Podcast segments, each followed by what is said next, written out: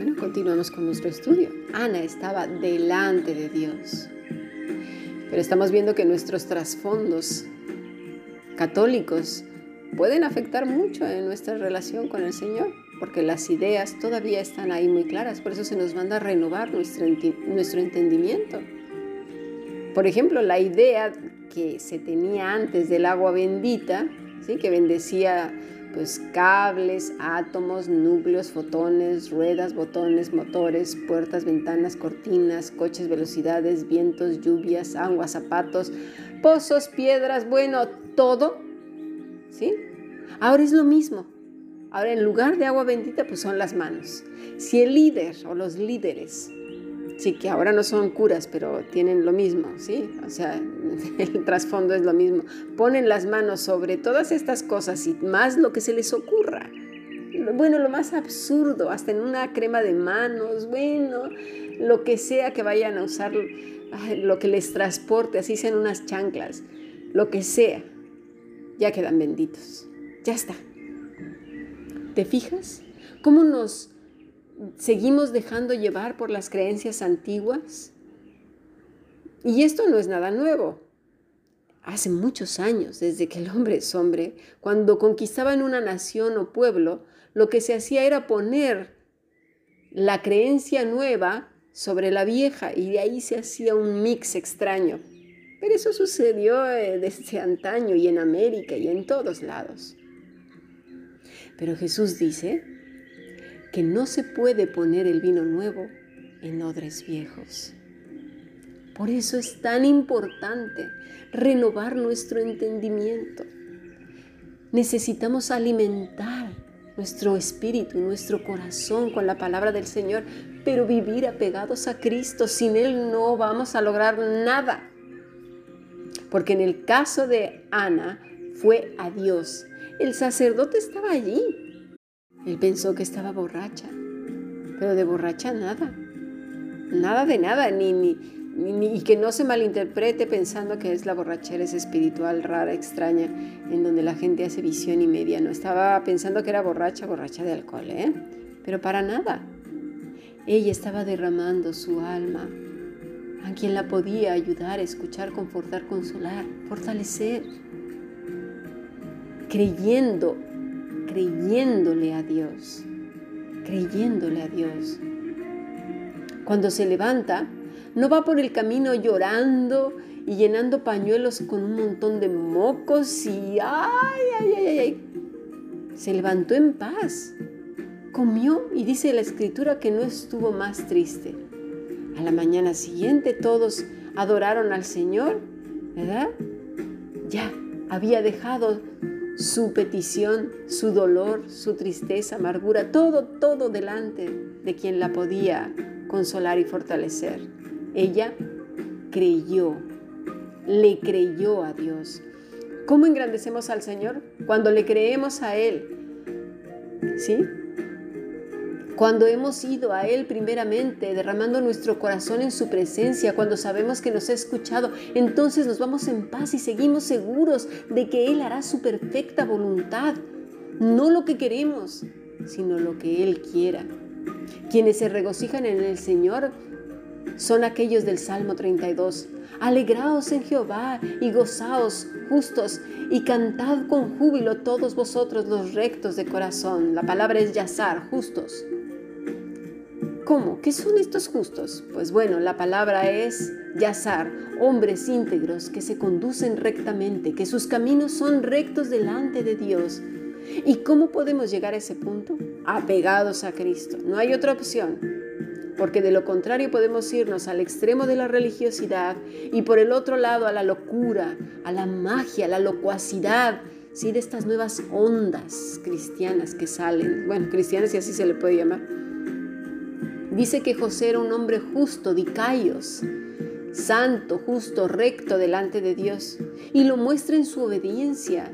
No duda ni un momento lo que le fue revelado en sueños, fue sensible a la voz de Dios. ¿Cómo regocijarse? Apegados a Cristo, creyéndole a Dios, dejando todo en sus manos, acudiendo a Él, obedeciendo a su palabra y a su vez ¿sí? La persona se vuelve más sensible a su voz, se apercibe más de las bendiciones, las recuerda en todo momento, las tiene presentes, no es olvidadizo. Dice María en Lucas 1:48, porque ha mirado la bajeza de su sierva, pues he aquí, desde ahora me dirán bienaventurada todas las generaciones, pues porque me ha hecho, perdón, grandes cosas el poderoso, santo es su nombre. Porque ha mirado la bajeza de su sierva. Para bajeza la palabra es tapeinosis, que quiere decir posición de rango, humillación, humillar, en condición o en corazón, humildemente. Ella sabe cuál es su sitio. No está dando órdenes a Dios creyendo que está para servirla o cumplirle todo lo que le pida, incluyendo salud, ¿eh? Porque mira, hay muchos que usan en la salutación de la tercera carta de Juan, el versículo 2, que dice así, Amado, yo deseo que tú seas prosperado en todas las cosas y que tengas salud así como prospera tu alma. Es una salutación de Juan, ¿verdad? A sus lectores. Y dice uno, ¿es una promesa o un deseo de Juan a su lector? Leamos otra vez, Amado, yo deseo que tú seas prosperado. Bueno, y si es un deseo, como dice claramente Juan, ¿a qué se refiere con salud? Bueno, la palabra es no es salud, pero también es, fíjate, ¿eh? no corrupción doctrinal, doctrinal, saludable en doctrina, con lo cual se entiende que el alma prospere. Y en cuanto a prosperar, la palabra es eudo, que quiere decir ayudar en el camino, lograr alcanzar viaje. Con lo cual también se entiende que en el viaje de esta vida seas próspero en fruto, en virtud, en todas las cosas que provienen del cielo. Tengamos en cuenta que lo está diciendo Juan, el que era uno de los más, más cercanos a Jesús, que sabía que el reino de los cielos no era comida ni bebida, que escuchó de los labios de Jesús decirle al rico que vendiera todo cuanto tenía.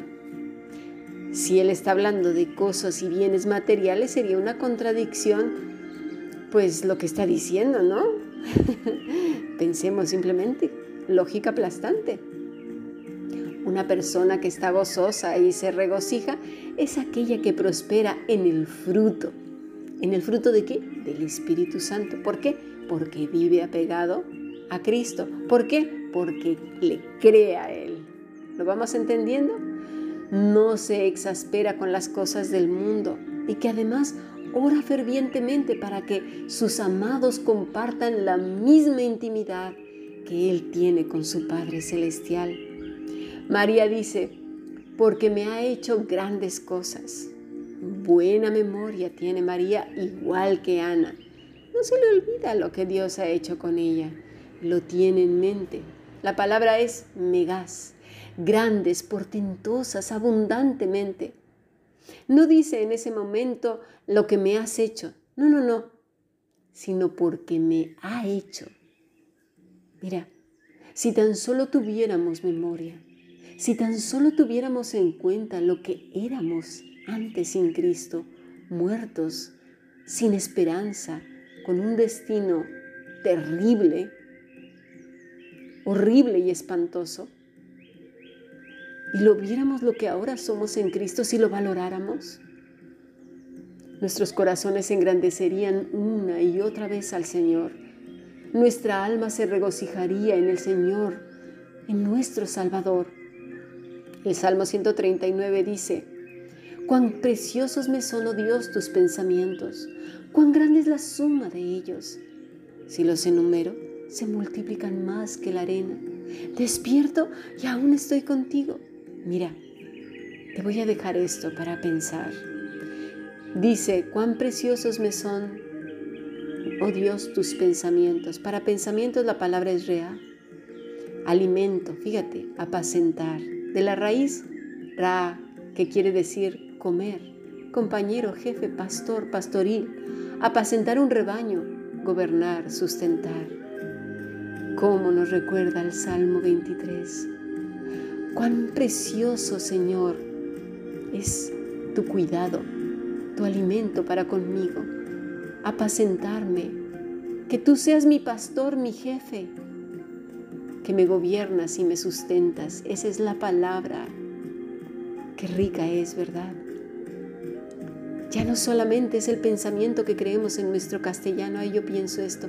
No, en la expresión va más allá. Rea, que me das de comer, que eres mi compañero, mi jefe, mi pastor, me apacientas, me gobiernas, me sustentas. Cuán grande es la suma de ellos, cuán preciosos me son. Para preciosos es yakar, que quiere decir apreciar, valorar, estimar, precioso, valioso, de gran peso. Quedémonos con eso.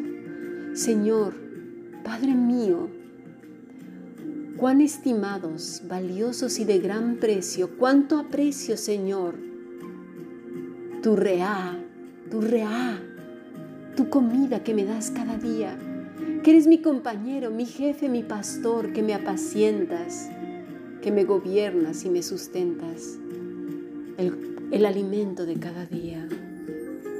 Oh, cuán grande es la suma de tu cuidado. Si lo enumero, se multiplica más que la arena si intento pensar en ellos. Despierto y aún sigue tu cuidado, tu alimento, tu amor, tu sustento. No puedo con ello, es demasiado. Así se regocija el alma. Sigamos aprendiendo bendiciones.